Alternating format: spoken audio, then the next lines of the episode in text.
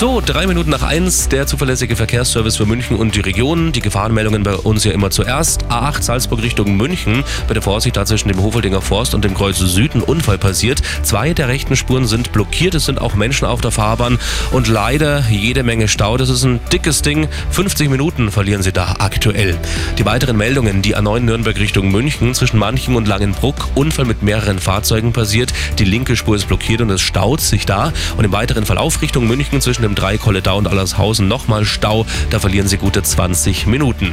Die A95 ist noch dabei, Garmisch-Partenkirchen Richtung München. Zwischen dem Rastplatz Oberdill und Fürstenried auch da ein Unfall passiert und die rechte Spur aktuell blockiert.